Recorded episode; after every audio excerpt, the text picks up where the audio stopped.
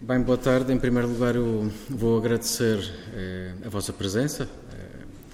Eh, eh também vou agradecer o convite da Porta 33, o convite do Maurício e da Cecília para, para fazer parte desta espécie de homenagem, se quisermos, com uma conversa muito simples eh, do que possa ser ou, do que possa ser a contribuição da arte pública eh, hoje em dia. Ehm, eu também quero felicitar eh, a Isabel Santa Clara e o conjunto de pessoas que estão envolvidos, eh, envolvidas nesta, nesta ação, que é uma ação para mim até inédita, de alguma forma, eh, nos nossos dias e até em anos muito. É, nos últimos anos, é uma, uma, aposta que eu acho que, que vale a pena fazer. Precisamente inicio a, a conversa com esta imagem, uma imagem que é o que se pretende fazer, não é? é uma escultura do eh, Amândio de Souza para o Parque Santa Catarina. Curiosamente, perto daquele espaço já, já, já tivemos uma escultura também, que o Sameador, já há alguns anos, que já saiu, já saiu dali, uma escultura nómada, não é? que continuava um pouco a, a passear pela, pela Baixa do, do Funchal. É, portanto, vou agradecer, sobretudo, eh, as pessoas, porque acho que isto também eh, estará relacionado também com uma espécie de reflexão eh, que eu tenho tido ao longo hum, dos tempos. Né? Esta conferência que vou dar, ou esta conversa que vou dar aqui, pode ser já conhecida, alguns de vocês já podem ter até assistido à mesma, em contextos académicos, na Universidade da Madeira já, já falei nestes moldes, em duas ou três ocasiões. Esta mesma conferência também já foi, de alguma forma, levada para o exterior, quando tive eh, que fazer eh, investigação eh, na Faculdade de Belas Artes de Bilbao e também em Valência. Portanto, não é, não é assim nada novo para mim. Eu gostaria de de, falar até de outros aspectos. Quando, quando pediram para vir cá para falar sobre arte pública, pensei, bah, isto é ótimo porque é uma matéria que eu gosto de dar, é, é um campo de exploração e de investigação que sempre me atraiu. Comecei a fazer esta investigação no contexto de um doutoramento em, em Valência, na Universidade Politécnica, eh, já há alguns anos. Eh, o doutoramento teve diretamente a ver com esta área, portanto, já em 2010 e também com a área da arquitetura. Portanto, era uma fusão entre o conhecimento, a prática arquitetónica e a escultórica. É, portanto, é, é, muito agradável falar novamente destas questões.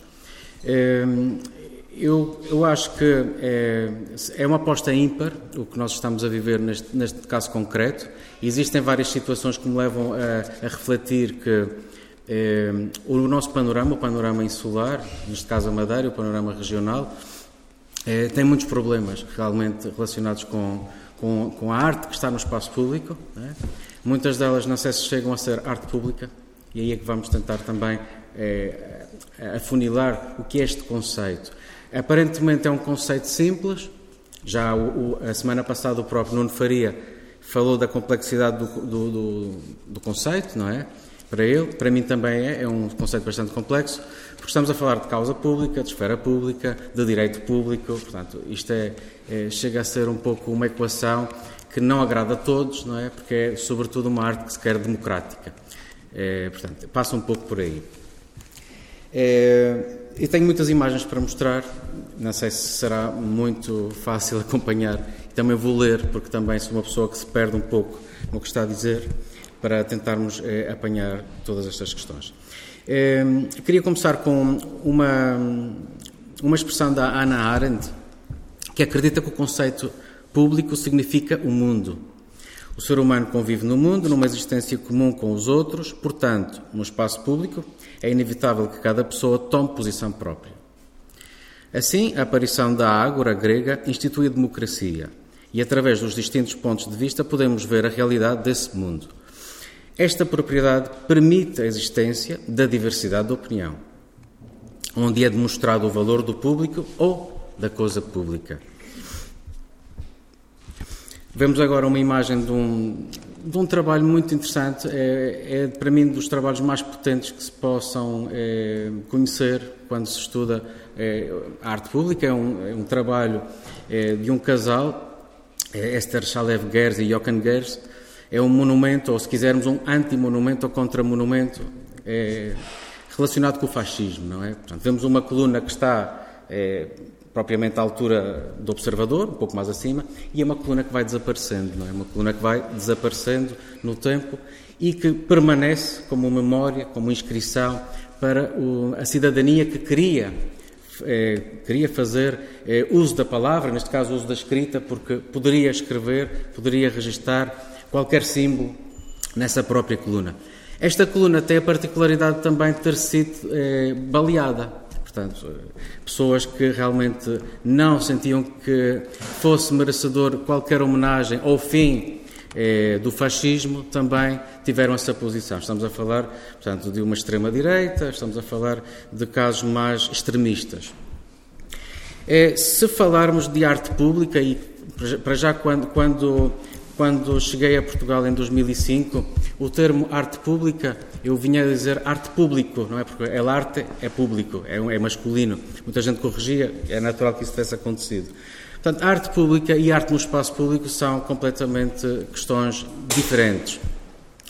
É uma expressão é, de um artista norte-americano, o C.R. Mayani, e que nos recorda que nos recorda sobretudo o, um manifesto, que é um manifesto com o título da Escultura Pública no contexto da democracia norte-americana, um texto de 1995, já, já antigo, e é um teste obrigatório para o estudo das práticas artísticas no espaço público. E é determinante em relação ao esclarecimento e distinção entre arte pública e arte no espaço público. Citando o próprio, na sua radicalização, para ele a palavra arte em arte pública não significa propriamente grandes obras em grandes espaços públicos. Às tantas, significa a ausência da arte. A responsabilidade estatal, esta não é frase dele, responsabilidade estatal e privada deveria considerar seriamente que a arte projetada para o espaço público não deverá cumprir apenas uma função decorativa nesses mesmos espaços. Nem se trata de uma estatização arbitrária sobre os mesmos. Trata-se, em primeiro lugar, dos cidadãos. Novamente cito: a arte pública não trata de si própria, senão dos outros. Não trata dos gestos pessoais, senão das necessidades do outro. Não trata sobre a angústia do artista, senão da felicidade e bem-estar dos outros. Não trata dos mitos do artista, senão do sentido cívico. Não pretende fazer que as pessoas se sintam pequenas e insignificantes. Não pretende glorificá-los. Não trata sobre o vazio existencial entre a cultura e o público. Sobretudo, procura que a arte seja pública e que o artista seja, de novo, um cidadão. Portanto, eu acho que neste pequeno, nesta pequena Neste pequeno parágrafo, é, nós já podemos é, antever um pouco qual é o significado para o Armaiani é, da arte pública, vinda do manifesto. Tem este manifesto com este título.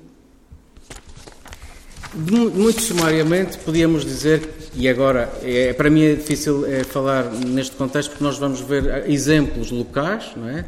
E vamos ver exemplos que não são propriamente de cá.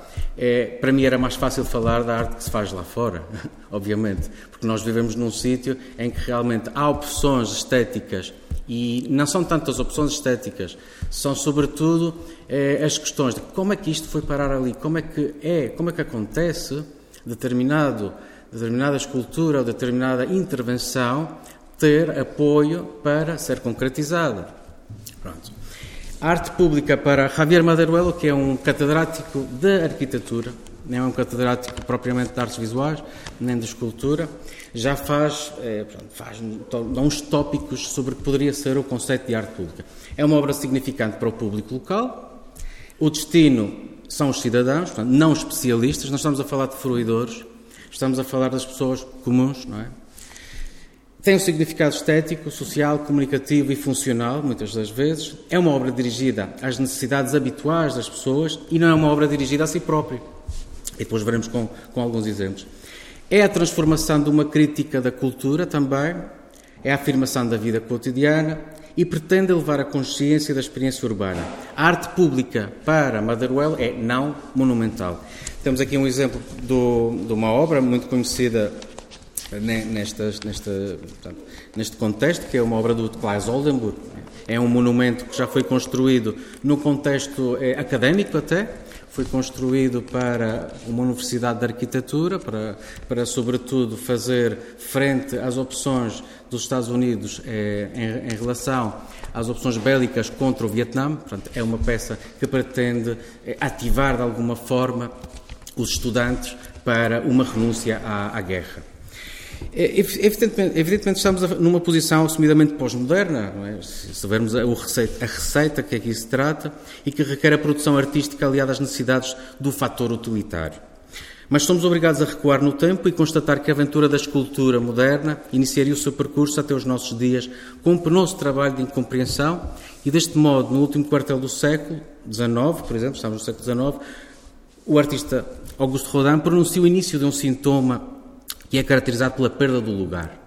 Isso interessa-nos também, porque interessa-nos saber porque é que há determinadas obras de arte que estão confinadas a um espaço, a um território, e porque é que é um espaço vivencial, porque é que é um espaço antropológico, e não é apenas espaço, é um espaço habitado e vivido pelo homem.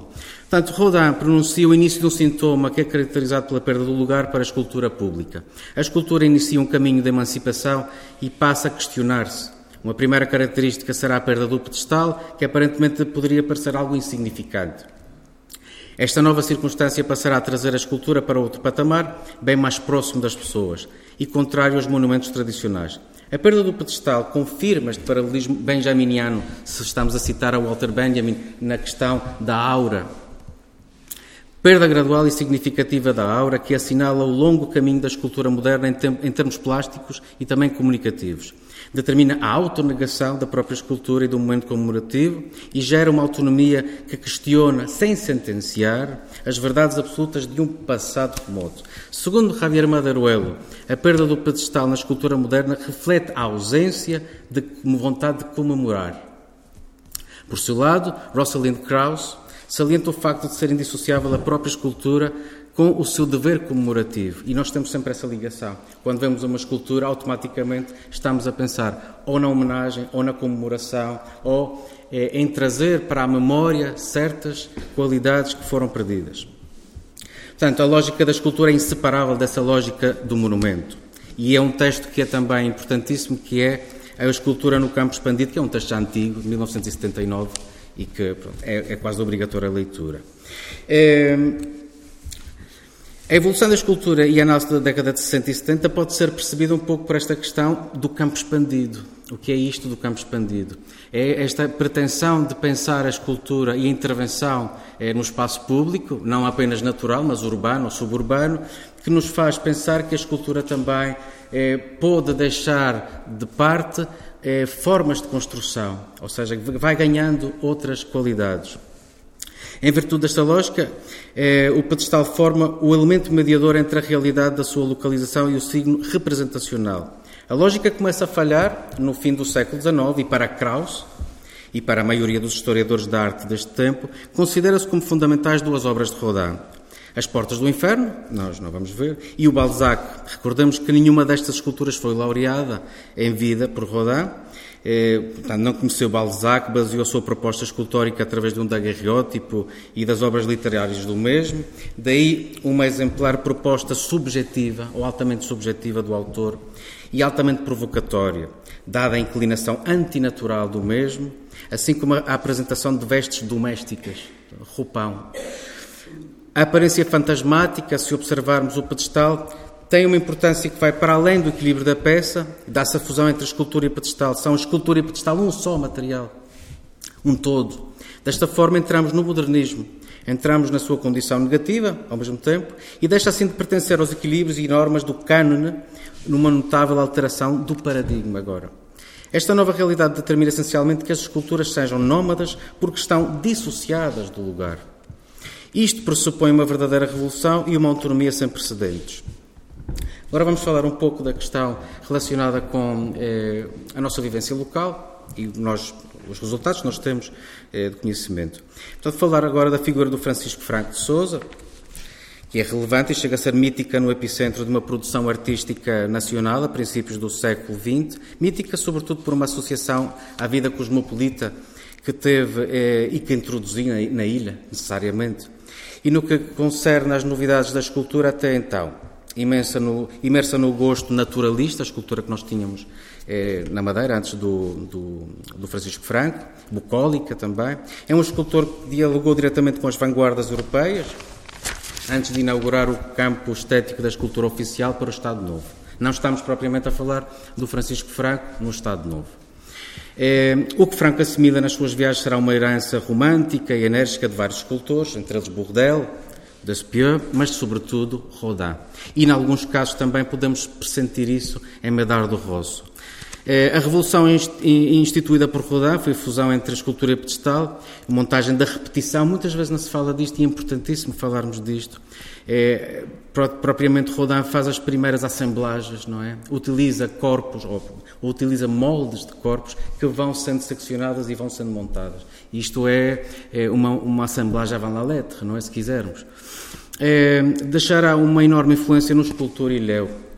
Para melhor entender a extensão desta geração, que não está propriamente ancorada à ilha, mas sim a um tempo e um espaço das capitais, de Lisboa, de Paris, de Roma, de outras. Lisboa proporcionará também para, este, para esta geração, a dita geração de Orfeu, com a qual ele compaginou, desde as revistas literárias, uma visibilidade de, de, de, de Pessoa também, do próprio Fernando Pessoa e os desenhos de Almada Negreiros também não podem escapar a este, a este hemisfério, do modernismo quase psicometafísico, nas palavras de Augusto França. Quando falamos de modernismo tardo português, nos referimos à sua, ao seu tempo comparável com uma Europa que já estava, eh, pronto, estava na vanguarda. Esta geração será encarregada de importar também, importar eh, novidades para um país bastante conservador e rural, que era Portugal. O resultado eh, de apenas dessa importação, eh, em pouco tempo, é? em muito poucos anos, conseguimos ter eh, essa, essa importante importação desses dados. Em 1923 é, é a data de realização do, do Semeador, que é uma peça muito conhecida, não é? é uma, a figura de Rodangeira admirada e compreendida, ainda que no seio de uma Paris invadida pelos, pelos ismos da vanguarda, já muito, eh, já muito reconhecidos, não é? Já propriamente praticados. Entre os 20 e 30 anos depois, Rodin é assimilado por escultores e daí será herdada grande parte dos modos de fazer da sua própria escultura. O seu tratamento, a sua audácia, lembramos aqui que Rodin é considerado como um dos precursores da assemblagem, como já foi referido anteriormente, da montagem tridimensional, praticada com a formação do gesso em porções de corpos.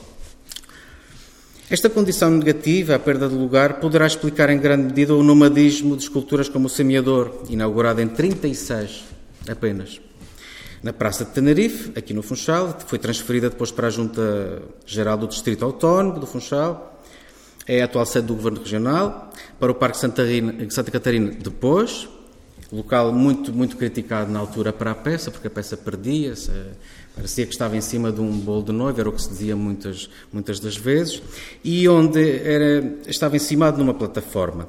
É, aliás, a teoria muito, essa teoria do bolo de noiva era muito utilizada antes do próprio, é, do próprio Estado Novo, não era uma crítica é, em relação à, à escultura já da Simonónica. portanto, é recuperado aqui de alguma forma. Hoje em dia vemos que a escultura, eh, a escultura está nas imediações da Câmara do Funchal, portanto está ali colocada numa espécie de jardim muito milimétrico, muito bem ordenado.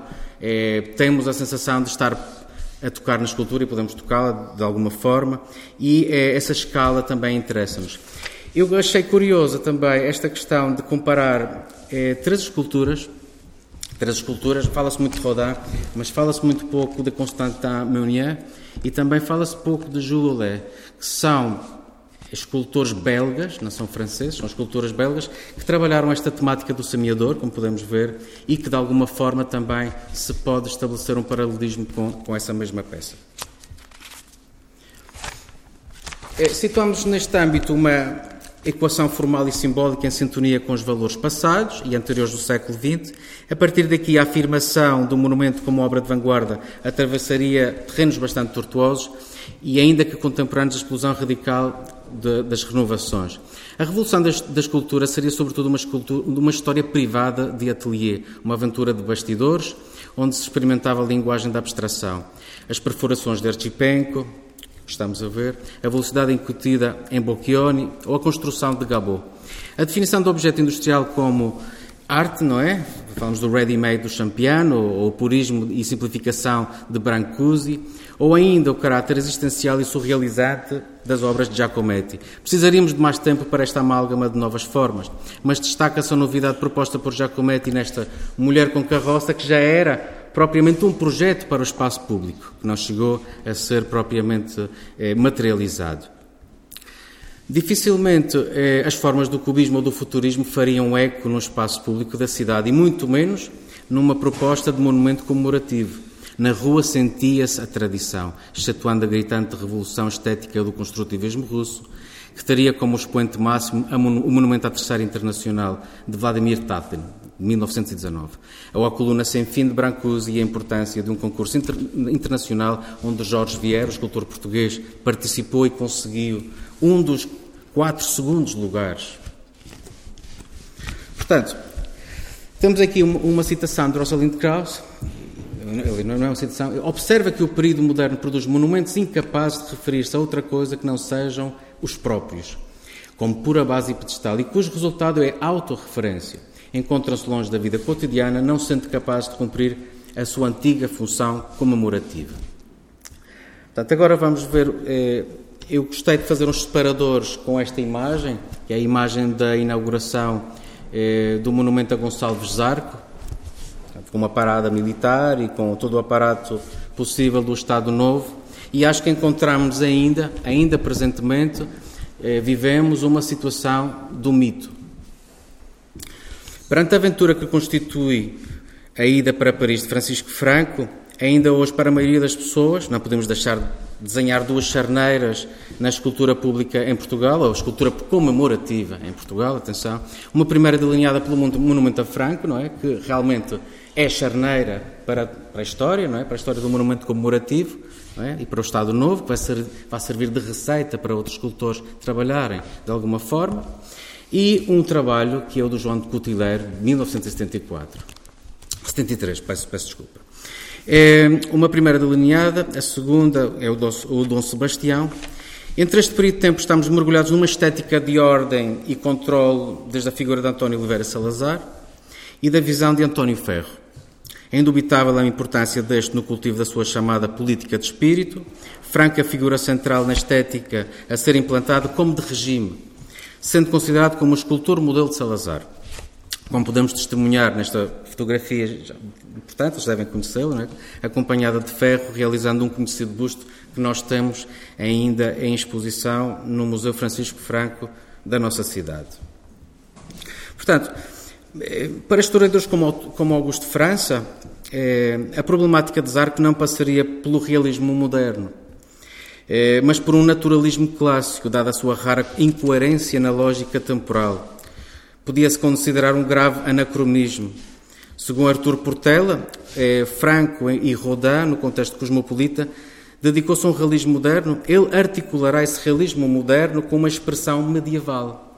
Dos primitivos, de Rodin ao cello e de Piero della Francesca, é, encontravam-se linhas coerentes que passariam para o Nuno Gonçalves, ou que apropriar-se-iam de Nuno Gonçalves. É a ordem estética e de controle alegórico destinada à pedagogia de um passado que se sublinha como heroico e histórico para Portugal. Faz-se uma chamada ou faz-se um apelo eh, ao conceito de raça e os costumes populares, o sentido ideológico para a cultura de um povo.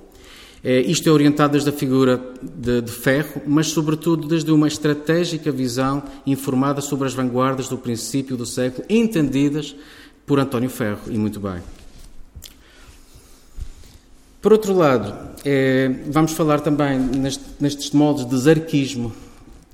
Por um lado, encontrar expoentes diretos, como é o caso de Leopoldo de Almeida, desenvolvendo toda uma temática relacionada com os descobrimentos e enaltecimento das figuras do mundo português, ancoradas no valor pátrio.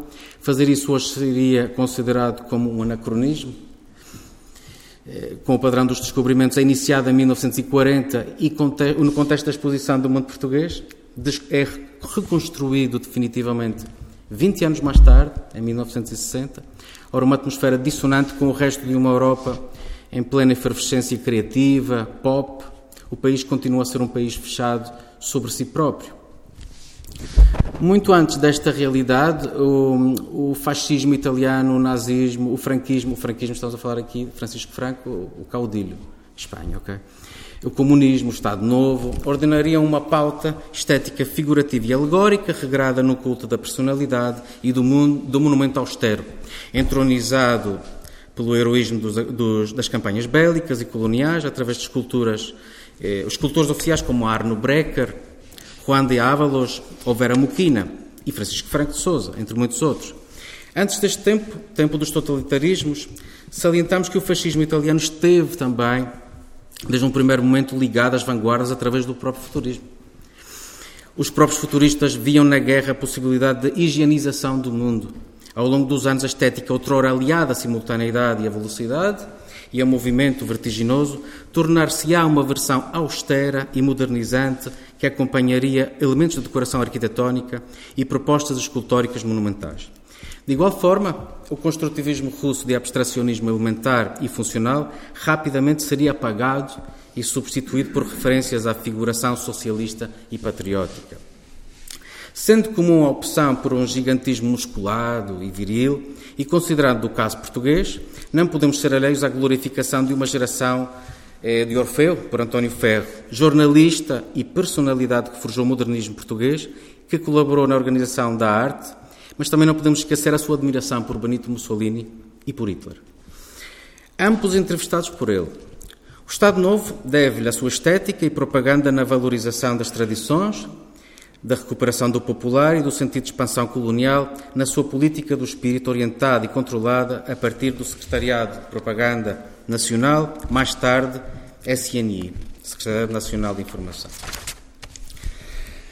Falando da Revolução e da Modernidade, é, a, a renovação do monumento comemorativo só seria possível graças à determinante implosão das suas condições do novo tempo deixar a carga impositiva da sua natureza monumental, acrescentando-lhe diretamente ao cidadão que só seria possível depois uma reflexão solitária de alguns artistas.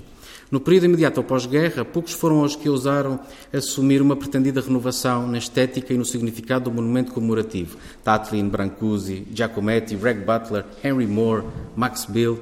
No caso português, contamos com Jorge Vieira, como aqui já foi, referido.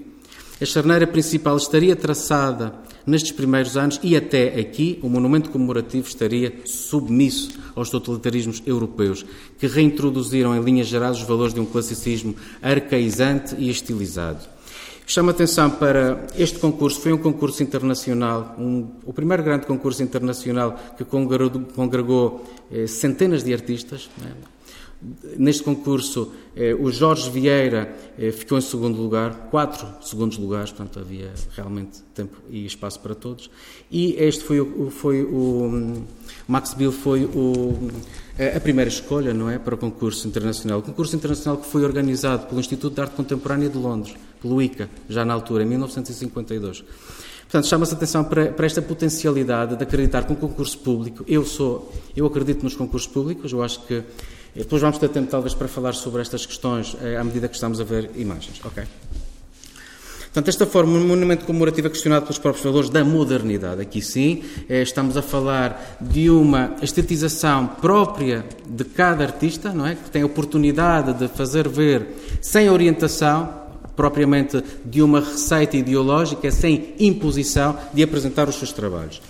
É, há uma afirmação muito interessante que gosto sempre de usar, que é do historiador Lewis Mumford, não é? Se é um monumento, então não é moderno. E se é moderno, não pode ser um monumento. Isto é só para vermos em que ponto da situação estava propriamente a escultura no espaço público, é, confinada a, a, uma repetição. É uma repetição é, sem fim. Também falamos desta situação porque, eh, se vermos eh, o que aconteceu nas cidades eh, norte-americanas com a vaga de migração que, beneficiou, não é? Beneficiou sobretudo com isso depois da Segunda Guerra Mundial, com arquitetos que foram formados na Bauhaus e artistas que foram formados na Bauhaus. Portanto, estamos a ver que a própria arquitetura funcionalista cresceu de uma forma desmesurada. A escultura não conseguiu acompanhar essa, essa, essa velocidade. Portanto, esta declaração de incompatibilidade das formas arquitetónicas modernas, é, o monumento nega a essência da civilização urbana moderna, a sua capacidade de renovação e de rejuvenescimento. As cidades americanas souberam realmente sintonizar esta incapacidade. Chicago terá um papel fundamental, em parte devido ao conhecimento por parte de arquitetos, vou-me repetir um pouco agora, que implementaram um estilo internacional depois da vaga migratória de artistas europeus. Portanto, Chicago será a primeira cidade americana a ter um, um programa de arte pública é? que vai propriamente confiar eh, aos académicos, aos artistas, às pessoas da cultura, eh, um pouco o que está a acontecer agora aqui, também com a escultura do Amândio de Souza, não é? Que está a ser orquestrada por pessoas de pleno conhecimento, por pessoas que estudam sobre isso. É, queria chamar a atenção para estas imagens. Este grupo de imagens que são pertencentes a, a, a esta produção, no entanto, quero chamar a atenção para o seguinte. Eh, a inauguração desta escultura pública ainda faz-se de um modo eh, clássico, não é? E também estamos a falar do seguinte: estamos nos anos 60, 1967, portanto, Picasso era uma pessoa com uma idade bastante avançada. Se, se, se, se atendermos aqui o, o, cubismo começa a aparecer em 1906 e 7 com as Demoiselles d'Avignon e estamos aqui 60 anos mais tarde a falar de uma escultura de Picasso. Normalmente o que acontecia com estas peças é que eram peças de atelier, não é que eram agigantadas, não é? Só falávamos de uma questão muito clara em relação à sua escala. É, isto tudo nasce também com um reordenamento territorial e um reordenamento urbano que as cidades têm como pretensão, ok? E que vão convidar, sobretudo, artistas já de renome, já artistas seguros, artistas que podem estar na praça sem nenhum problema, a nível histórico. Têm precedentes históricos que lhes pode, podem fazer essa, essa clareza. Esses mesmos exemplos vão, vão ser também importados, não é? Isto é uma, uma espécie do Jean de Buffet. Vão ser importados para a Europa também. Neste sentido, temos um Alexander Calder, de La Défense, em Paris, já na década de 70, portanto, em 76. Estamos a falar agora um pouco de Portugal. Importa salientar que no panorama internacional, a atenção aos espaços públicos era dada pela participação de uma escultura moderna mas não uma escultura do seu próprio tempo. Era uma escultura ainda é, anterior. Nos Estados Unidos, nas cidades como Chicago, Nova York e Paris, passarão um novo espaço público com artistas de estatutos internacional e comprovado. Ora, artistas de início do século XX veriam assinadas as esculturas modernas, de facto, embelezando as praças e as cidades modernas. Notamos o exemplo que aconteceu também em Barcelona, já, em 1992, quando este, eh, presenciámos os Jogos Olímpicos. Portanto, a própria cidade de Barcelona também orquestrou, de alguma forma, um arranjo eh, urbano relacionado com isso tudo e também foi, de alguma forma, convidar artistas que não eram propriamente catalãs, mas que eram também de outras, de outras esferas. Chama atenção para aquela escultura do lado esquerdo, que foi a última escultura monumental propriamente do João Miró, portanto, praticamente ele faleceu meses depois. É uma escultura fálica, altamente fálica, que congrega os dois sexos, não é? Também tem uma, uma abertura vaginal e que se chama Mulher e Pássaro. Muito bonita. Ehm, no nosso contexto, fazendo a ponte para, para a Madeira novamente, é, o contexto insular cobre interesse algumas, algumas propostas de autonomização, se quisermos, da escultura, permitem um discurso lateral ao Estado Novo, é, ainda que o tema seja um pouco semelhante ou o mesmo, é, já pelo, pelo zarquismo e por, e por Franco e dos seus seguidores. São, sobretudo, parte de alguns escultores que interessam nas vanguardas internacionais eh, do momento, o letrismo, o surrealismo, a abstração geométrica, e por isso saem do formato da representação clássica e que se destacam como obras de autor, propriamente. Tanto na ilha como no panorama nacional. Na década de 60, eh, representará uma abertura de encomendas a artistas com uma linguagem mais aberta, António Aragão, que era historiador, era artista, eclético, historiador e poeta visual madeirense, que também dedicou alguma atenção à escultura no espaço público e de que podemos destacar o seu monumento aos descobrimentos, não é? 1960, para celebrar os 500 anos da morte do infante Dom Henrique é na vizinha, na vizinha ilha do, do, Porto Santo, na Alameda do Infante, que foi um projeto do é, Chorão Ramalho. Localmente, é, a peça é conhecida como pau de sabão, como vocês sabem. Este paralelepípedo é uma peça é, para um discurso gráfico, já que o Aragão irá desenhar na pedra, propriamente, distintas personagens da história. Entre outros exemplos deste escultor, destacam-se o relevo que se encontra ainda na fachada da, da Escola Secundária Francisco Franco, com o título de Artes e Ofícios, é, da conhecida escola, é, que é um ponto de referência histórica também no ensino secundário para as artes visuais. É, ainda nos relevos, nos relevos é, cerâmicos e policromados do mercado municipal de Santa Cruz, que são belíssimos, não é? são da década de 60, de 1962, com uma dimensão formal de realismo social, é que ilustra as atividades agrícolas e da pesca.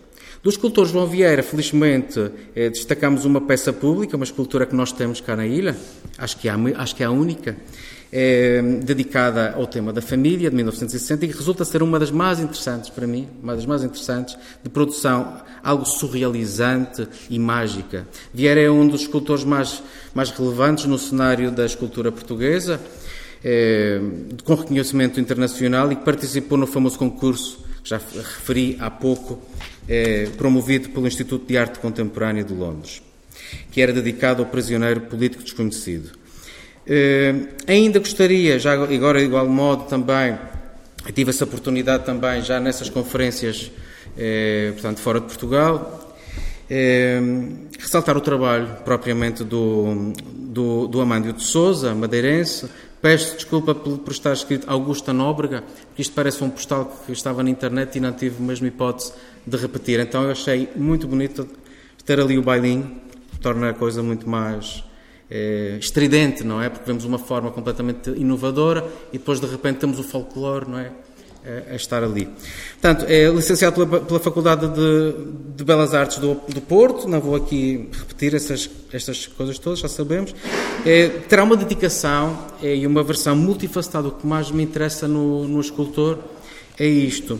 Desde um importante colaboracionismo entre a escultura e a arquitetura. Infelizmente, hoje aqui não temos arquitetos. E eu vim preparado para isso, mas não temos arquitetos. Quando a arquitetura e a escultura andavam de mãos dadas, não é? é, Arquitetura e Escultura, destaca a sua colaboração com o arquiteto Marcelo Costa, é, encargos da estatuária religiosa inovadora e, e, projetos públicos de grande capacidade discursiva, é, devidamente emoldurada em modelos externos ao seu tempo. E peço, alguma, peço desculpas porque isto está em espanhol e não tive tempo de. Estou a fazer tradução simultânea, que não é difícil também, mas tudo bem. É, portanto, para mim, é o, o discurso escultórico verdadeiramente, verdadeiramente singular no panorama local, e nacional também. É visível graças às várias esculturas de caráter lírico, figurativo, que eu acho que é uma característica muito própria dele, a característica de ser algo muito poético, tem, tem isso nas peças. Mas também é desenvolvendo uma capacidade de abstração geométrica. Quase que temos 12 escultores, parece que ele está dividido em 12 escultores. É uma, uma abstração geométrica à disposição de soluções artísticas e utilitárias. É, deste modo, destacamos um pequeno monumento evocativo sobre o primeiro jogo de futebol no país, é, monumento este que está, está, situado, como vocês sabem, na Camacha e com a inscrição aqui jogou-se jogou aqui se jogou futebol pela primeira vez em Portugal, que é uma coisa que também tem que confirmar, não sei se é verdade, deve ser, não é? É uma coisa assim estridente. E acho que do futebol também vamos falar um pouco.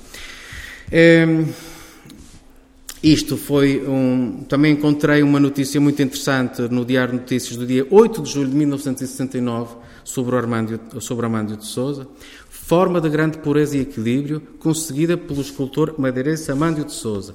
A peça terá certamente muita gente a repudiá-la, com maior ou menor violência, como é de esperar em meio, eh, em meio de onde, num meio onde a escultura moderna está tão debilmente dada a conhecer. Portanto, é uma frase é um pequeno texto do Diário Notícias desta, desta época. Este pequeno texto nos pode esclarecer melhor acerca da realidade da escultura local, maioritariamente oficial, e o que se põe a entender a novidade escultórica pela sociedade. Do mesmo autor e no, mesmo, no seio da sua colaboração, do colaboracionismo, destaca um relevo em betão de motivos abstratizantes para o edifício do Centro de Saúde do Bom Jesus, que ainda lá está. Para, de alguma forma, resumir a sua obra, em palavras de, da investigadora docente Isabel Santa Clara, que está aqui presente, a mesma declara que a escultura pública de Amândio de Souza afasta-se de interpretações imediatas e óbvias e oferece outros níveis de leitura.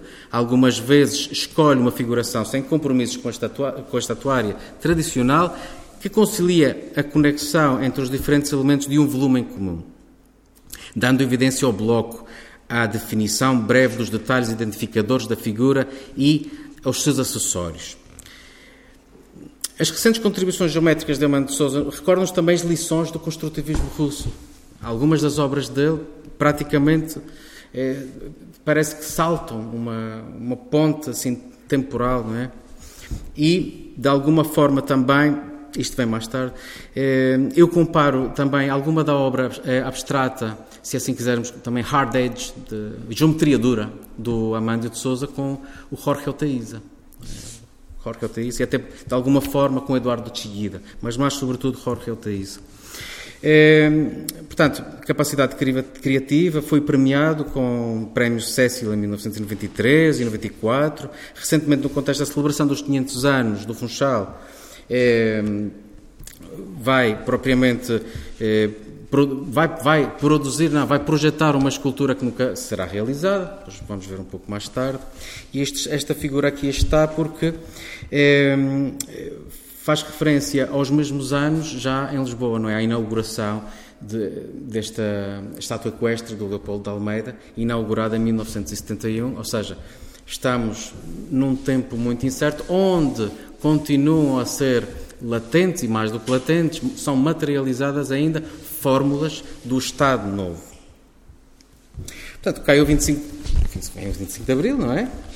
As primeiras manifestações contra o poder da figura da escultura de Francisco Franco, símbolo do regime totalitário eh, e disseminado pelo, por, pelo país eh, e também pelo Império, é? pelo Império Português, é? pelas colónias ou ex-colónias, são alvo das mais distintas marcas simbólicas de um período de transição. Aqui vemos um, um Salazar decapitado. Eh, um outro Salazar que gosto muito de ver, que é em frente, é um Salazar penitente, quase, é, é, enfrenta uma, uma, parede, como se tratasse de um castigo, na Biblioteca Nacional de Moçambique. Não sei se de facto ele continua assim. Também. Isto foi uma coisa que encontrei em 2011. A primeira manifestação a ter consideração no ambiente revolucionário será de que a arte fascista faz mal à vista, é, no Palácio Foz, também vocês devem se lembrar melhor do que eu, que nem sequer tinha, pronto, era muito pouco pequeno, é, quando um grupo de artistas é, decide envolver a estátua de Salazar, a autoria de Francisco Franco, assim como o busto de António Ferro. No Palácio Foz, a estátua de Salazar, em toga de catedrático, da autoria do escultor Francisco Franco, é cuidadosamente, gosto muito disto, cuidadosamente embrulhada em pano preto por um grupo de artistas plásticos, em que conseguimos reconhecer alguns. Portanto, esta imagem é acho que é uma imagem fortíssima esta performance que, que está que aconteceu nessa nesse, nesse mesmo momento, não é, de, que, de querer denunciar alguma coisa, de querer anunciar o fim de alguma coisa. Portanto, a arte fascista faz mal à vista. Detectando esta problemática, o crítico norte-americano Hal Foster salienta a insuficiência do monumento comemorativo na contemporaneidade, descrevendo o seu estado de obsolescência e da escultura pública é um texto que é muito interessante também, que é o Sculpture After the Fall, a escultura depois da queda. É? Inicia-se o tempo da desacralização do monumento comemorativo através da autonegação, do contramonumento, estabelecendo um corte radical com o paradigma conservador das relações do público com a semiótica do espaço urbano e determinando que as funções alegóricas do monumento se reformulem. Numa atitude de simbolismo pragmático e amplamente participativo, isto pressupõe também determinar-se os comportamentos relacionados com a perda do pedestal, e a sua iminente desacralização corresponde, de facto, à perda da aura, proposta por Walter Benjamin.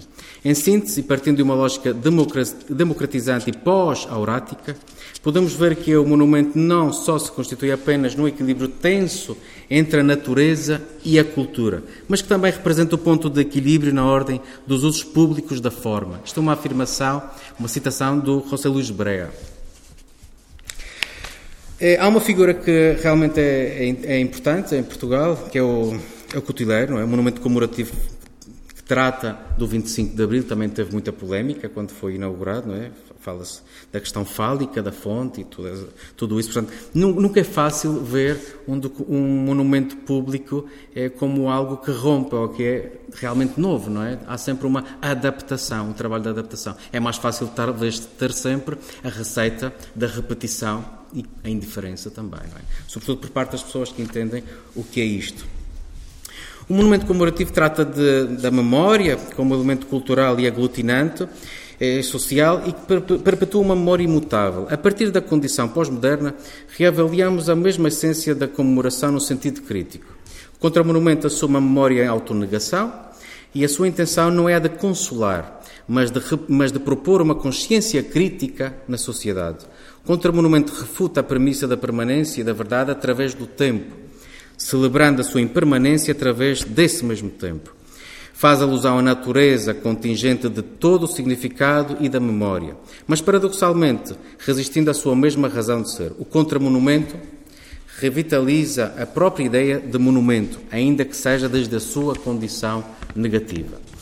É, há uma citação que eu também gosto muito de colocar. Eu, praticamente, isto, isto está relacionado com um módulo de, que, que eu dou numa, numa disciplina de projeto.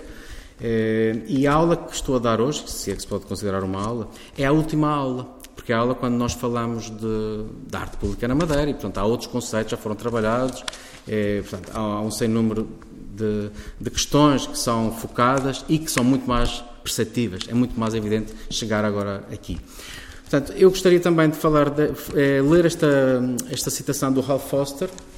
Os antigos valores patrióticos, religiosos ou cívicos que eram exibidos através dos monumentos públicos para educar a consciência dos cidadãos ficaram definitivamente obsoletos. Assistimos agora a um descrédito dos valores que tradicionalmente originaram os monumentos por sua vez, assistimos a uma falta de experiência no tratamento do espaço urbano. Eu acho que eh, esta citação do, do, do Foster também pode dar-nos eh, indícios de que eh, essa, essa, eh, essa problemática que todos nós sentimos de enquadrar o que é que deveria estar em espaço público ou não, acho que passa muito por, por esta situação. Pelo descrédito, talvez, de um passado que já não faz sentido hoje.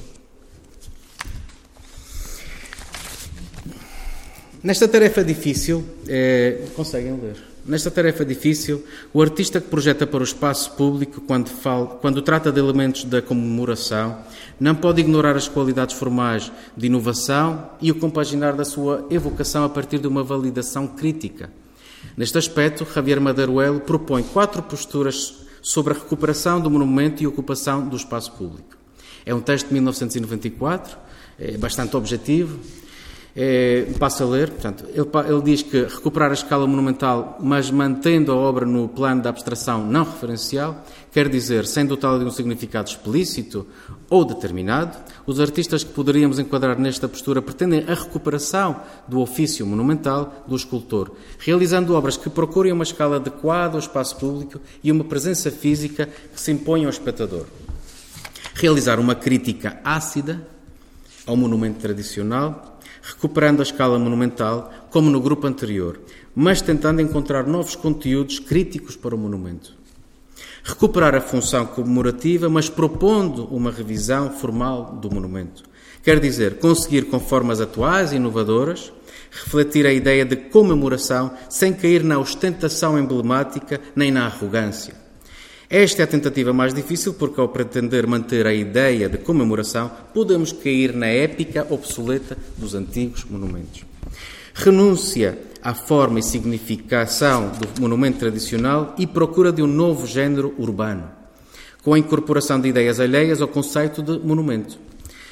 Com a eh, desculpe, como podem ser a utilidade ou a funcionalidade, que surgem com requisitos próprios do novo espaço urbano. Alguns dos artistas deste grupo já não pretendem ser unicamente escultores, ou eh, passam a ser arquitetos, urbanistas, designers, podemos acrescentar, senão que denominam o seu trabalho com o termo mais geral de arte pública. Perante estas linhas de problematização sobre o momento comemorativo inscrito nos meandros da, da, arte pública, na vertente crítica, verificamos que se tem alterado substancialmente a capacidade eh, do artista enfrentar criticamente os assuntos da memória coletiva, o que permite a valorização do exercício da cidadania, espelhando direta ou indiretamente a reafirmação do direito a pensar a memória e a reivindicação, dignas de assunto de discussão em praça pública. Agora, queríamos. Eh, portanto, acho que isto já...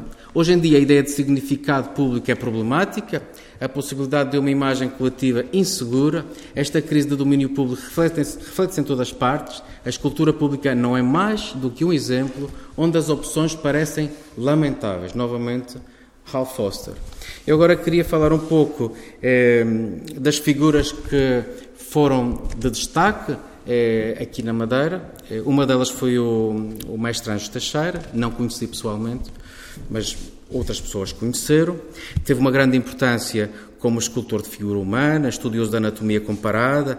Temos alguns exemplos, como o da bordadeira, a corça, a florista, o monumento ao trabalhador.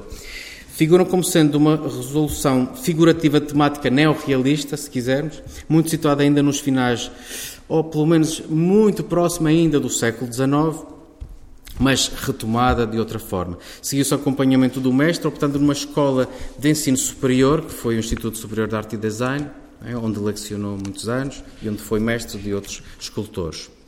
É, muito, muito que já tenho lido sobre o Anjo, Anjo Teixeira, é, sobretudo desde o ponto de vista técnico, era muito interessante, não é? Há manuais que nos explicam muito bem essa dedicação, quase esse métier de escultor que se tem vindo a perder de alguma forma, acho que tem vindo a perder, não é?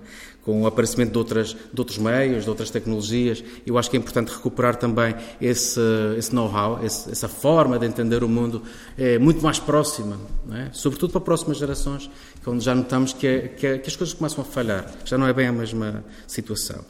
Portanto, é, este é mais um exemplo do também é, um, um, trabalho que sofreu é, deslocação, não é? Estava num sítio perto do perto de, dali, agora do centro comercial, não sei se lá vi, e agora parti para, para, este, para esta situação. Portanto, vamos falar um pouco agora da Madeira do, do período de autonomia, que é caracterizado quanto a encomendas oficiais é, por preferência dada a escultores madeirenses ou residentes na Madeira. Assim, nos finais da década de 70, os monumentos são inaugurados, um no Funchal e outro na Vida do Porto Muniz, norte da ilha. Eh, da autoria de Anjo Teixeira e de Franco Fernandes, que também é um escultor que se fala, ou que se tem vindo a falar muito pouco, não é?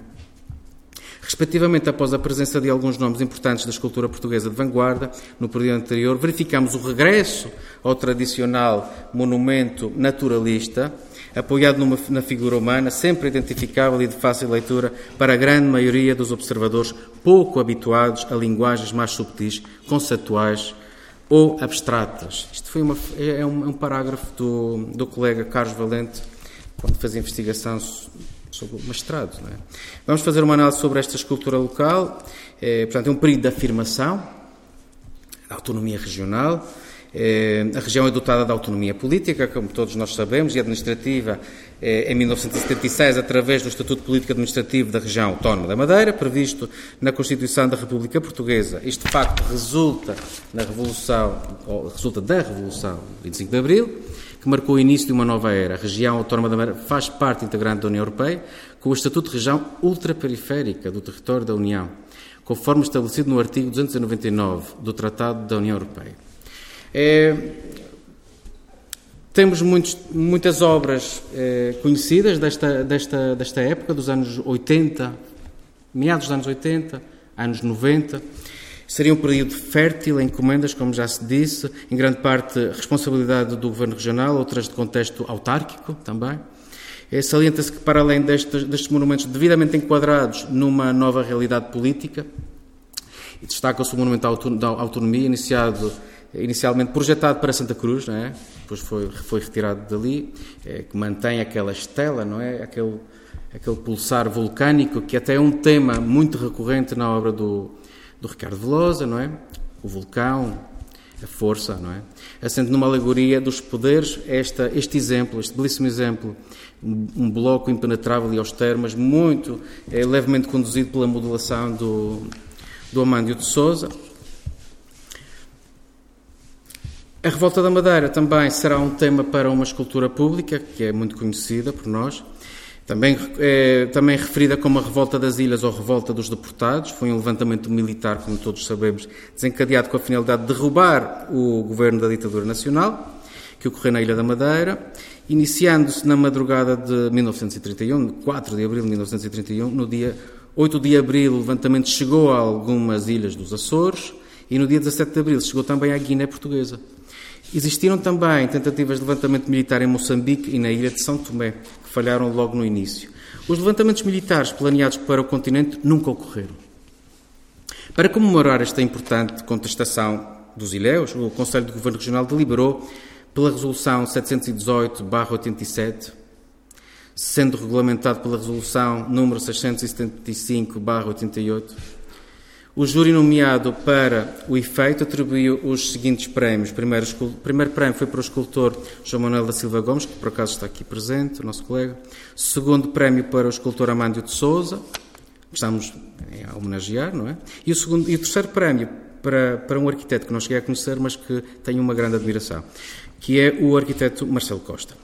É, por resolução de número 353-89, o Governo Regional aprovou o projeto do escultor Ricardo Velosa com base na linha número 19, que nunca reconheci, nunca li. Peço desculpa, mas ainda não tive momento para isso. Neste sentido, resulta como polémica, a mim resulta-me polémica, a atribuição por resolução chega a ser questionada a participação em futuros concursos para alterar as regras do jogo. Ok, isso é uma coisa que me perturba um pouco. Portanto, vemos aqui um pouco a, a proposta premiada, com primeiro lugar, uma maqueta.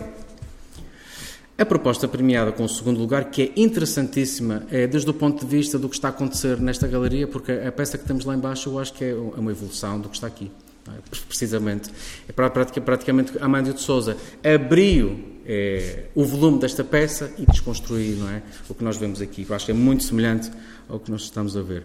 É, isto foi um dia particular porque foi, foi muito interessante. Isto era, fazia parte de uma conferência na, na Universidade da Madeira e eu falei com o Amândio de Souza para me dar alguma imagem de, deste trabalho. E convidou-me a ir à sua casa num domingo de manhã, portanto foi um domingo de manhã muito, muito interessante, é, porque tive a oportunidade de falar com ele sobre esta peça e sobre outras que ali estão exibidas.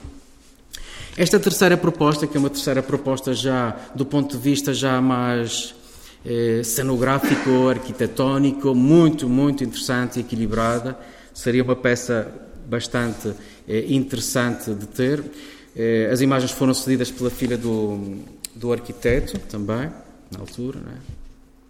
Nota-se também esta pretensão aqui, muito interessante. E quando vi isto por primeira vez fiquei bastante entusiasmado. É, eu também já podia dizer o seguinte: eu acho que é, nós estamos a precisar, e estamos a tentar fazer isso, eu com o Paulo Freitas, nós fazemos investigação, mas estamos muito atrasados, como sempre, nunca fazemos nada. Estamos a tentar trabalhar, mas isto, está, isto, é, isto complica-se cada dia. E estamos a fazer um trabalho de investigação que versa sobre os monumentos que nunca se fizeram que às vezes são mais interessantes e são mais, eh, são mais potentes do, do, que propriamente a realidade. Portanto, isto foi o, o, o monumento premiado, eh, foi o monumento eh, realizado.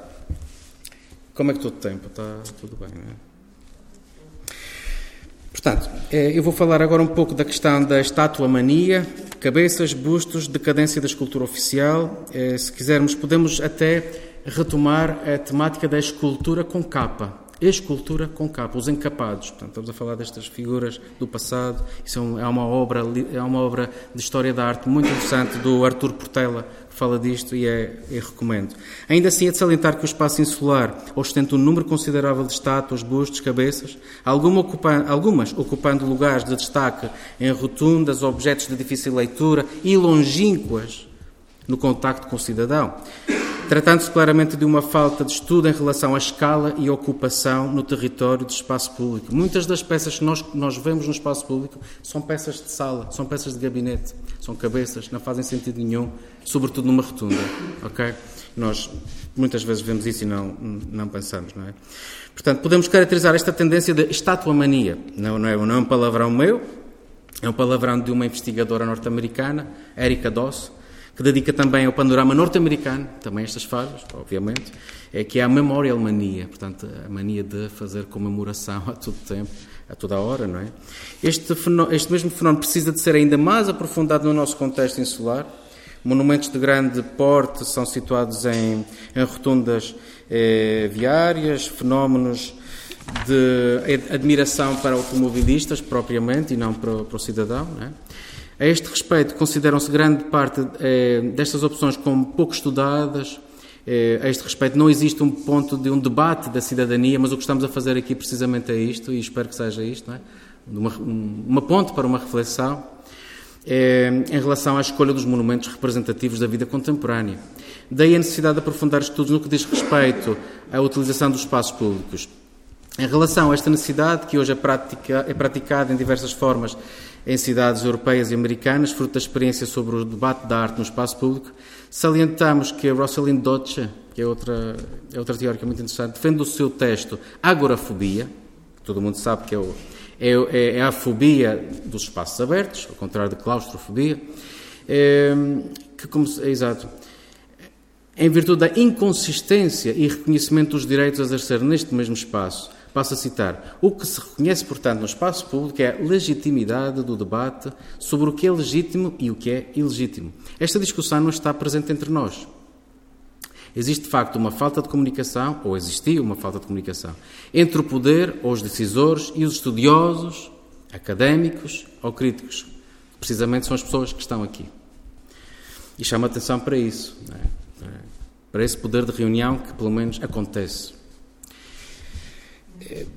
Para além destas, eh, destas, destas esculturas públicas, eh, eu queria salientar também o papel eh, do ensino universitário, ainda sem estar na Universidade da Madeira, propriamente.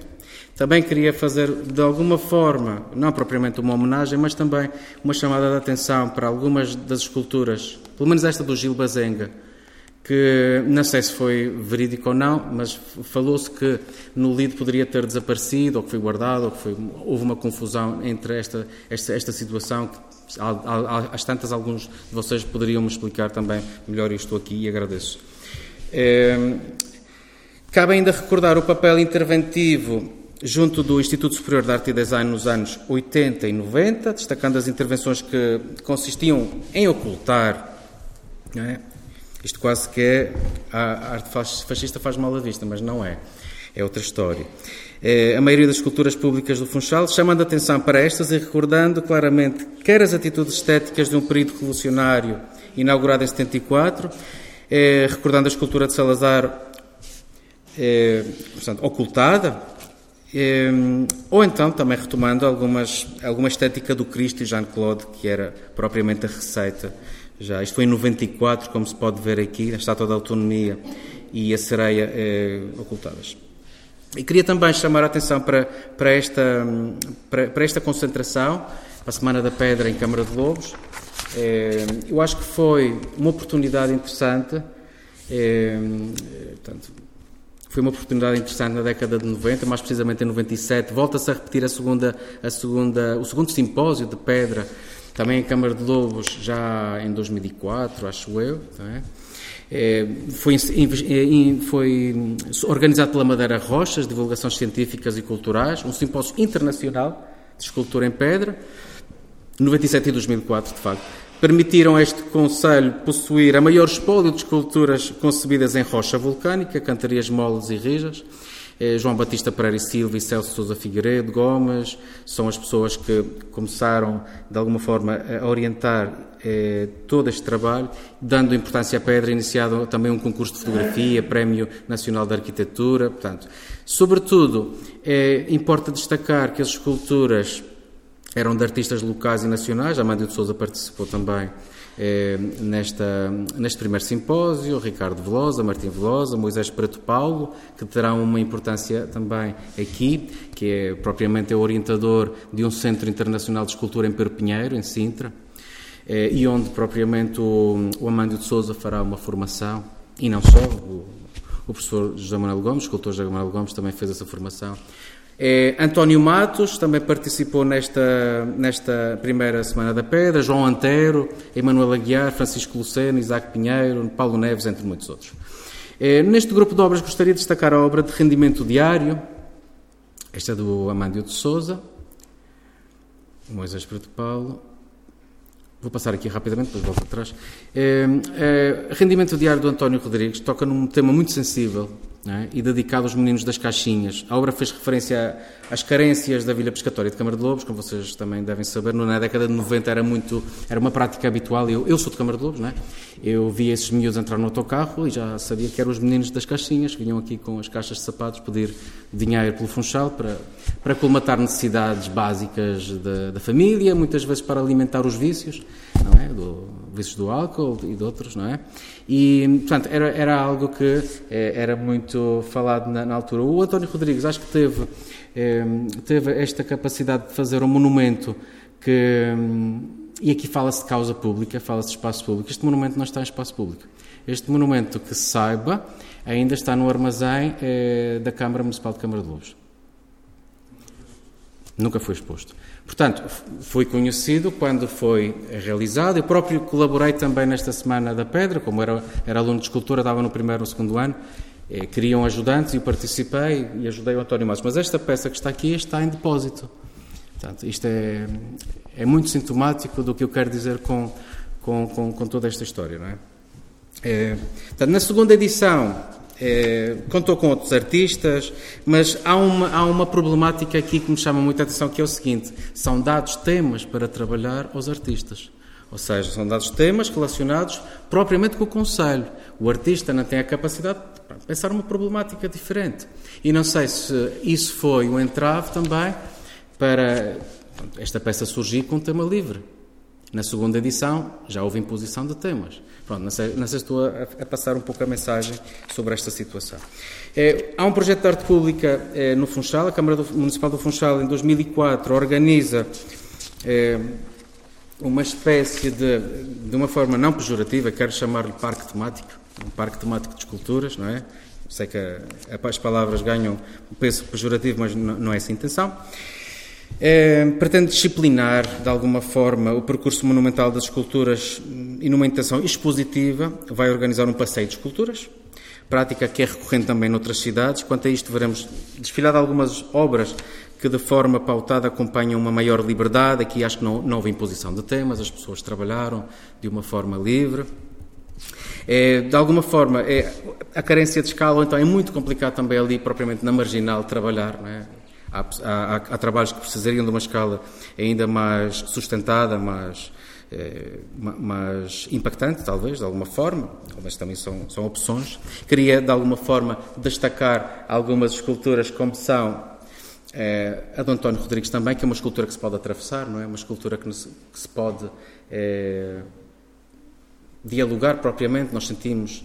Eh, eu penso que este, eh, este parque temático, se quisermos aqui, aqui chamá-lo assim, eh, consegue corrigir muito do trabalho ou muito das esculturas públicas que existem por aí.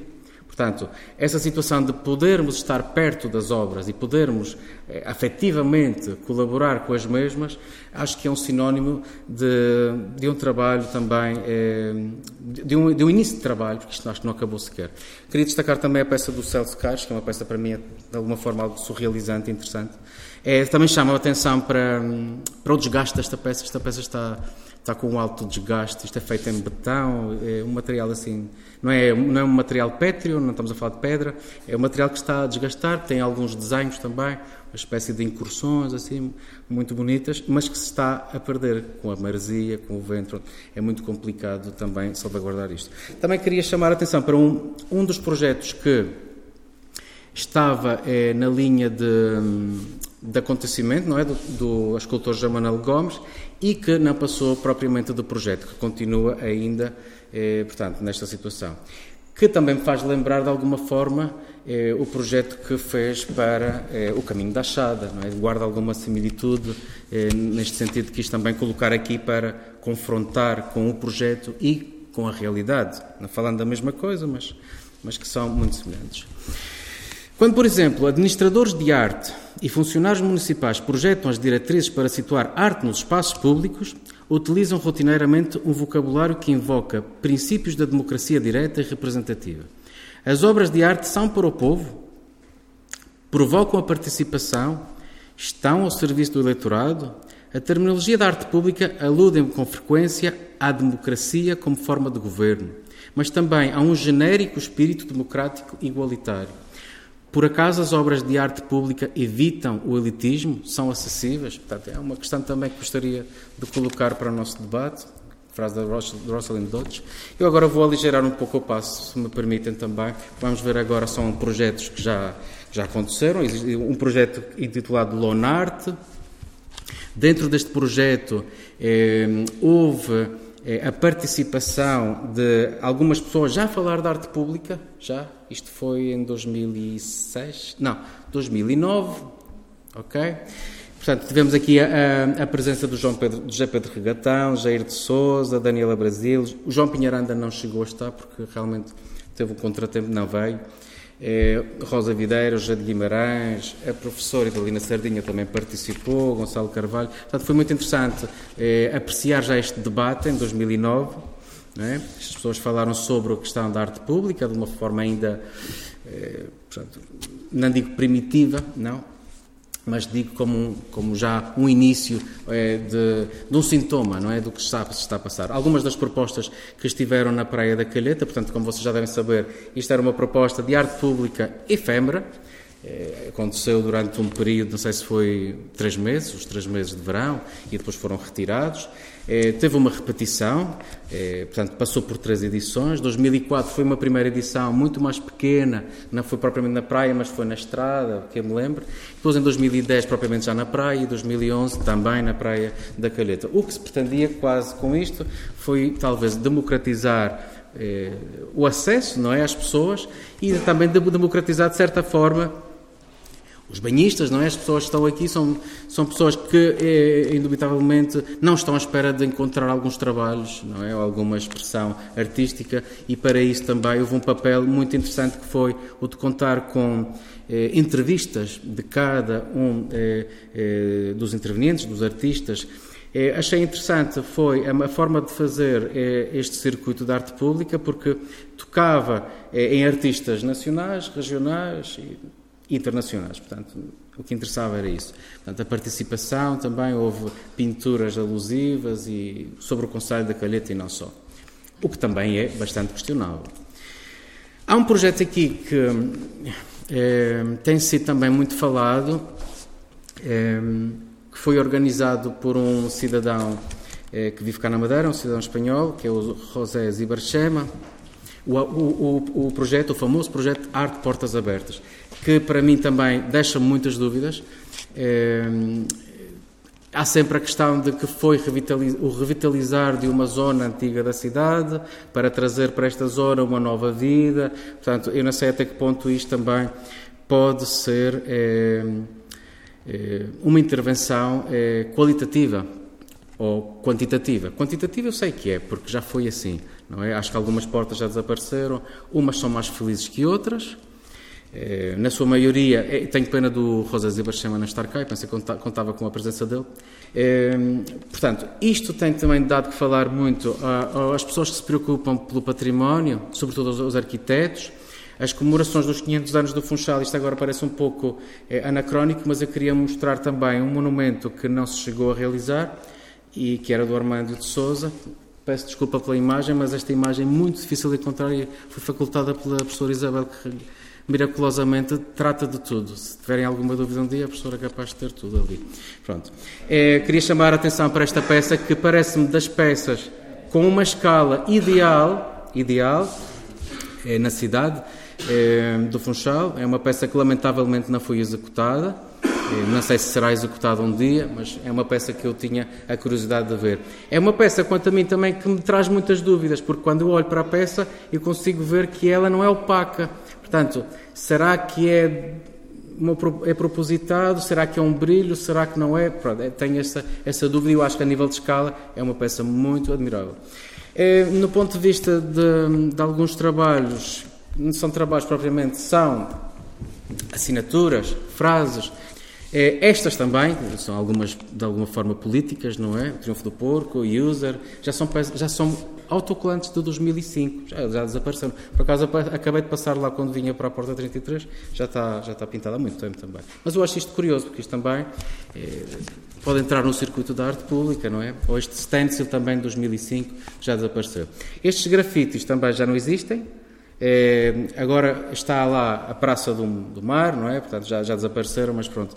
Isto também faz-nos pensar um pouco na, é, na adopção muito rápida não é? é adoção muito rápido por outras linguagens que não são propriamente trabalhadas aqui.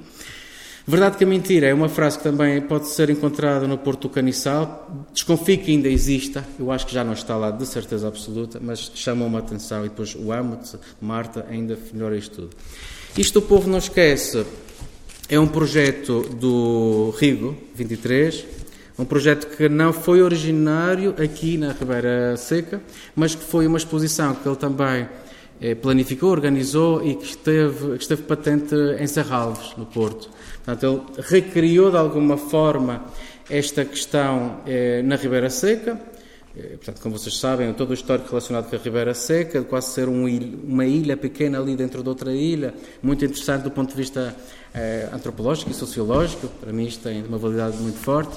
Para mim, o Rigo, por acaso, não coloquei nada dele, não coloquei nenhuma nenhums morais, podia ter colocado. Há muita coisa que aqui faltaria colocar, não posso colocar tudo e acho que não faz sentido colocar. A mim chama muito a atenção esta peça porque isto está relacionada com a, com a visita eh, de, pronto, da, da Virgem, não é? Da, da, estátua da Virgem, e que não passou pela Ribeira Seca, depois não entrou, pronto, foi um bocado polémico tudo isto.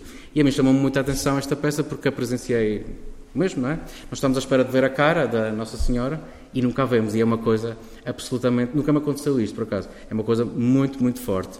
É, é um trabalho de colaboração. Normalmente o Rigo trabalha desta forma, comunitária. Não é o, único artista que o faz. Há muito, muitos artistas que fazem este tipo de, de trabalhos. Trabalham com a comunidade, a comunidade trabalha com eles. É, fazem um abaixo assinado. Isto o povo não esquece.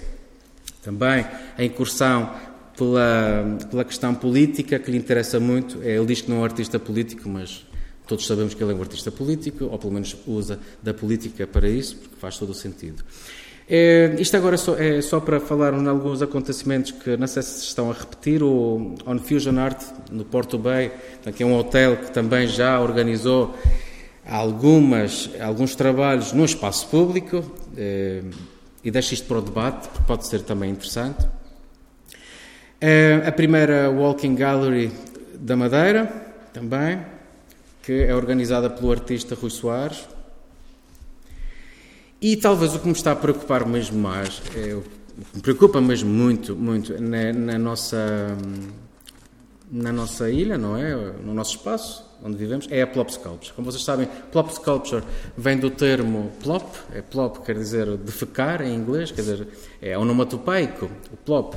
E, e fico muito, muito. É, fico muito tocado quando começo a ver esculturas que aparecem nos lugares sem, sem sequer sabermos como e porquê, se não há concurso público, porque é que determinada pessoa faz. Isto é um monumento comemorativo às, às vítimas do voo da TAP de 1977, é inaugurado em 2015. É, eu acompanhei um pouco as notícias sobre este monumento, acho que foi um, um ex-piloto da aviação, pronto, tudo bem, eu acho que sim. É, é meritório, sobretudo, o tema, é invocar o tema, é meritório, mas eu, eu tenho muitas reticências em relação é, aos não profissionais, aos, não profissionais, aos artistas, aos não profissionais, que não têm propriamente hum, uma, uma vivência, uma estratégia, um conhecimento de causa de quando operam no espaço público. Isto é uma coisa que nós falamos muito na pós-graduação, falamos nas aulas, como é que, de alguma forma, é? isto é o que me preocupa mais, como é que de alguma forma existem trabalhos que aparecem, aparecem e desaparecem, mas eu acho que estes até ficam muito tempo, é, com pessoas formadas, atenção, há pessoas formadas, só que não têm experiência e que não têm currículo, ou que não têm, sobretudo, capacidade para, para vencer o espaço, não é? Para vencer o espaço, não, não têm essa capacidade.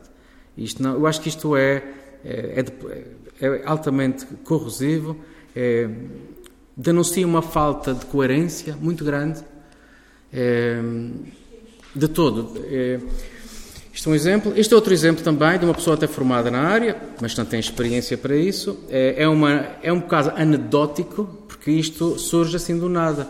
No Santo da Serra, uma junta de freguesia pronto, determina que, sim, que conhece o artista e, e esse artista pode fazer a obra numa rotunda, claro, como não poderia deixar de ser. Portanto, chama atenção para, eh, para estas aparições, eh, algumas são mesmo aparições, eh, uma falta de cuidado, uma falta de estratégia, tanto das câmaras municipais, não estou a dizer quais, não me interessa, das juntas de freguesia. Portanto, é por isso que no início da sessão eu felicitei, felicitei o grupo de cidadãos que está, de alguma forma, a organizar ou a tentar com que a obra do Amândio de Souza de facto apareça. Porque são pessoas de consciência, são pessoas altamente eh, involucradas no exercício académico, e o académico não é só eh, estarmos a par de tudo o que já foi, mas tudo o que deverá ser também. É, continuidade. É, temos exemplos de continuidade em relação ao que acontecia nos anos 80 e 90. É uma escultura de Luz Paixão, um busto também. Outras esculturas que estão a aparecer de alguma forma, é, não em bronze, não em pedra. Neste caso é, é de um material, é de uma argamassa. Eu, por acaso, passei há poucos dias lá e, e já, já, começam, já começa a, a enfraquecer a argamassa, já há sinais de deterioro nesta escultura outra escultura também do mesmo autor, uma escultura do Emanuel Santos, que segue um pouco a mesma receita. Emanuel Santos, novamente, homenagem ao pescador. Os passeios do domingo são o máximo. Parede é, é também uma. uma portanto, é um assunto que, que, que, que, me, que me diz respeito de alguma forma, porque eu fiz parte do júri deste, deste prémio, ou desta do Urbart, não é? E fiz júri porque, fui júri porque o, o colega Celso Carlos faleceu e telefonaram para, para substituir e, claro, aceitei. Sobretudo pelo Celso, aceitei. É, foi, vou ser muito claro em relação a isto. Foi um, é um projeto da Câmara Municipal do Funchal, acho que é um projeto interessante. A Bárbara Gil foi a, a única artista que nós selecionámos, eu, o Rigo e mais uma pessoa é, já da Câmara Municipal. É, nós encontramos é, vários projetos artísticos, é, pelo menos 14 projetos artísticos muito pouco interessantes, muitos deles eram plágio. A palavra plágio, isto é uma coisa assustadora. Plágios de obras que existem noutras cidades da Europa. Portanto, Porquê é que estou a dizer isto? Estou a chamar a atenção porque realmente, se não estão as pessoas indicadas, não estou a dizer que seja eu, outras, muito mais, até melhor, as pessoas indicadas, é, este tipo de coisas pode passar e é altamente perigoso para o artista e para quem está a organizar. Portanto, é, nós escolhemos uma única obra, eram três espaços, escolhemos só esta, explicámos à Câmara, a Câmara percebeu muitíssimo bem, escolhemos a Bárbara Gil para, para essa situação. No mesmo concurso, mas já não sei se houve júri, se não houve júri, também eh, não, vou, não vou aqui, eh, portanto, isto é um pormenor apenas de um trabalho do Marcos Milewski, que é um, é um pintor excepcional, tecnicamente excepcional, é um pintor que respeito também, é, que fez a, a célebre baleia que nós temos ali no campo da barca, não é? Isto já funcionou de outra forma, já não houve júri, eu acho que o artista endereçou-se à Câmara, falou e apresentou um projeto. Felizmente é um projeto com um artista que tem capacidade e que tem energia, não é? Mas acho que é preciso ter algum cuidado com estas questões. É, em relação ao que é mediático, e chama atenção também para outro acontecimento, outro, outro ponto de reflexão, que é o seguinte. É, como nós sabemos, estamos a ver um dos os gladiadores do, da nossa era. Os, os, futebolistas são os gladiadores de agora, não é? E, pão e circo, não é? E continuamos nesta feira. Richard Wilson veio até a Madeira propositadamente para pintar este mural ao, ao jogador de futebol é, em causa, o Cristiano Ronaldo, não é? Em Santo António. Acontece noutros sítios. Maradona, por exemplo, em 2017, o ano passado, num bairro social bastante denso, nota-se bastante denso, diga-se de passagem. Portanto, há isto, o apego popular das massas, o interesse que isto tem. Ok. É, Maradona é muito conhecido pelos. Foi dos primeiros futebolistas, acho eu, que teve imensos morais. Mas isto quando ele começou a carreira e depois teve aquela teve aquele, eh, portanto, aquela baixa, não é? derivada da vida que leva ou que levava, eh, foi muito popular entre isto. Isto é, um, é do Ateliê Gatafunhos também, somos campeões, Campo da Barca. Chegamos ao ponto mediático da, da, da coisa, da questão, portanto, uma, uma estátua jogador de futebol, de Ricardo Velosa, a questão do aparato também, interessa-me isto como espetáculo, como mundo do espetáculo. Não sei se estamos a falar de arte, possivelmente já não. É, portanto, isto, propriamente isto interessa-me mais. Portanto, isto como, como fenómeno é interessante, porque de repente tu tens ali um símbolo, não é? Onde já opositores é? de clubes é que são relacionados com clubes, não é? Coisa que não, também não me interessa muito, mas, mas, é, mas do ponto de vista do fenómeno é interessante. Isto também que é um caso concreto de um grande problemão. Eu preferia não mostrar, mas eu por acaso preferia mostrar outras coisas, mas vejo-me obrigado a isto, porque eu acho que temos que falar disto, eu acho que eu acho que isto é um grande problema. Eu por acaso li, acho que foi ontem, foi ontem muito quente, muito quente o, o artigo do, do arquiteto, como está cá? O Rui Campos Matos, e gostei muito, não é? Que isto serviria talvez para, para, para não passar a gesso, não é? Para o carnaval. Portanto, isto a mim faz-me um bocado de confusão, não é? Estas são as anedotas, não é? São as questões, muito interessantes até. Muitas delas são uma delícia. É, mas isto chama a atenção para a responsabilidade de colocar alguma coisa no espaço público. Portanto, a mim choca-me como é que uma instituição como o aeroporto, ou a ANAM, ou outra instituição qualquer, possa aceitar qualquer coisa. Quer dizer, faz-me confusão. Eu, por acaso, isto é interessante porque no momento em que isto aconteceu, eu estava uh, numa, num modo de retrato com alunos. Eu via pá, uns 15, 16 alunos a fazer retrato. E cheguei-lhes a dizer: vocês fazem melhor que isto. Mas é claro, os alunos não existem. Os alunos nunca existem, não é? São potenciais, mas não existem. E isto é, é anedótico para nós também. É, isto faz-nos mal. Eu acho que é isso também. Também um, é um fenómeno que pode ser acarinhado, mas não me diz muito respeito. A questão da tragédia também tem sido explorada. É, pronto, vamos ver a questão aqui relacionada com o monumento do Francisco Franco aos caídos da Primeira Guerra Mundial, ao monumento ao Memorial da Paz, que por acaso falámos há pouco, sobre isso, um monumento para mim de extrema importância, um monumento fortíssimo, um monumento que foi construído pelo saber popular, não é? Pelas gentes que levaram é, às costas aquelas pedras e que construíram e que simbolicamente também está relacionado com o torpedeamento é, de um barco, não é? Existem ali propriamente é, objetos dessa época. Hum? Mas um monumento de, propriamente muito clássico, não é? Muito ortodoxo, de 1952, vejam a data. E também falar sobretudo sobre a questão do 20 de fevereiro, que nos assolou e que nós conhecemos. Esta fotografia, por acaso, não é minha, deveria estar aqui o nome da autora, do Raimundo Quintal, que fotografou na altura e colocou na internet, e eu apropriei-me porque acho interessante. Estamos a ver a, a estátua da autonomia a ser retirada para depois ser colocada, para fazer o arranjo urbanístico, para ver como está hoje. Okay. As comemorações do, via, do, do 20 de Fevereiro também via, vim a saber, vim a conhecer, através da professora Isabel Santa Clara, uma maqueta interessantíssima para o Monumento ao 20 de Fevereiro, uma ideia, pronto, uma ideia, do Amândio de Souza, outra vez, interessante. Quem olha para esta peça pode ver não Gabó, Pevsner, e muito, muito dos ingredientes das, do construtivismo russo. É uma peça que poderia ser interessante. Não consigo saber a escala da peça, uma figurinha humana aqui ajudava muito. Mas para o escultor isto é fundamental. Eh, no entanto, há um painel à memória das vítimas do 20 de Fevereiro, é no Mercado dos Lavradores, do Paulo Neves, que é escultor. Não sei como é que este painel aconteceu, não sei como é, se houve concurso público, é outro trabalho também do Paulo Neves, Aflição, sobre o 20 de fevereiro de 2010. Foi inaugurado em 2000. Isto foi inaugurado recentemente, que esta data está mal. Esta data está mal. 2014 não é. Portanto, isto fica é, nas imediações, agora não me lembro bem. Afundou, exatamente, obrigado. Na Fundoa, portanto, não, não sei porque é que recaí novamente no Paulo Neves.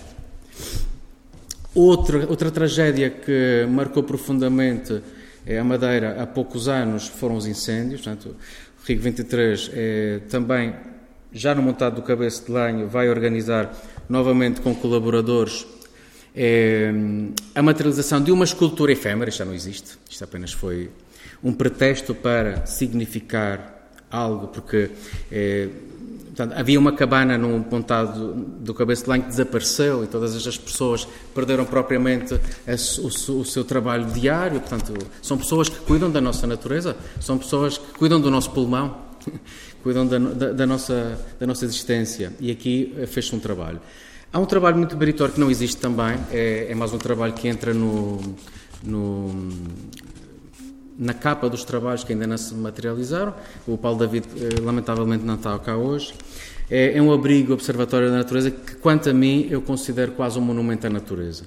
É, portanto, não sei se já, já, já, conhecem o projeto, é um projeto de 2011, já tem alguns anos, é um projeto também para o cabeço, para o cabeço de lenha, no Arieiro, muito bonito. É, o objetivo é que aquele observatório da natureza e abrigo, não é, é seja completamente é, envolto, não é? Ou envolvido, já não sei se estou a falar português ou espanhol, com o manto, não é? Com o manto próprio da, da, da formação vegetal. No ponto de vista da formação, e já para acabar, do ponto de vista de formação, e quero salientar que alguma coisa temos tentado fazer. Eu próprio organizei um curso livre, um curso breve, é, na Universidade da Madeira, é, com muita gente interessada, isto já tem alguns anos. É, Falámos de vários temas, um destes foi o que nós estamos propriamente a, a, a expor aqui. É, desta situação, é, convidei também dois, artista, dois artistas, dois arquitetos, a Cláudia Alves e o Wojciech Izdik, que vivem cá na Madeira, que são arquitetos com um trabalho muito interessante e que também já fizeram é, algumas propostas no espaço público. Foi uma conferência que tive a, a oportunidade de fazer na Faculdade de Belas Artes do País Basco, é? no País Basco, não em Espanha, melhor não dizer isto, senão. É, mais uma conferência também, já foi outra segunda conferência que falei um pouco da história é, do monumento comemorativo, aqui em foco o monumento a Gonçalves Zarco. É, já um, fizemos também, organizamos, eu, juntamente com os colegas da Arte e Design, eh, Vítor Magalhães, outros, organizámos também um ciclo de conferências relacionadas com arte e poder, foi muito, muito interessante aqui na Universidade. Participamos também já num colóquio internacional sobre a memória de desastre, onde falamos novamente da questão do monumento comemorativo e do desastre.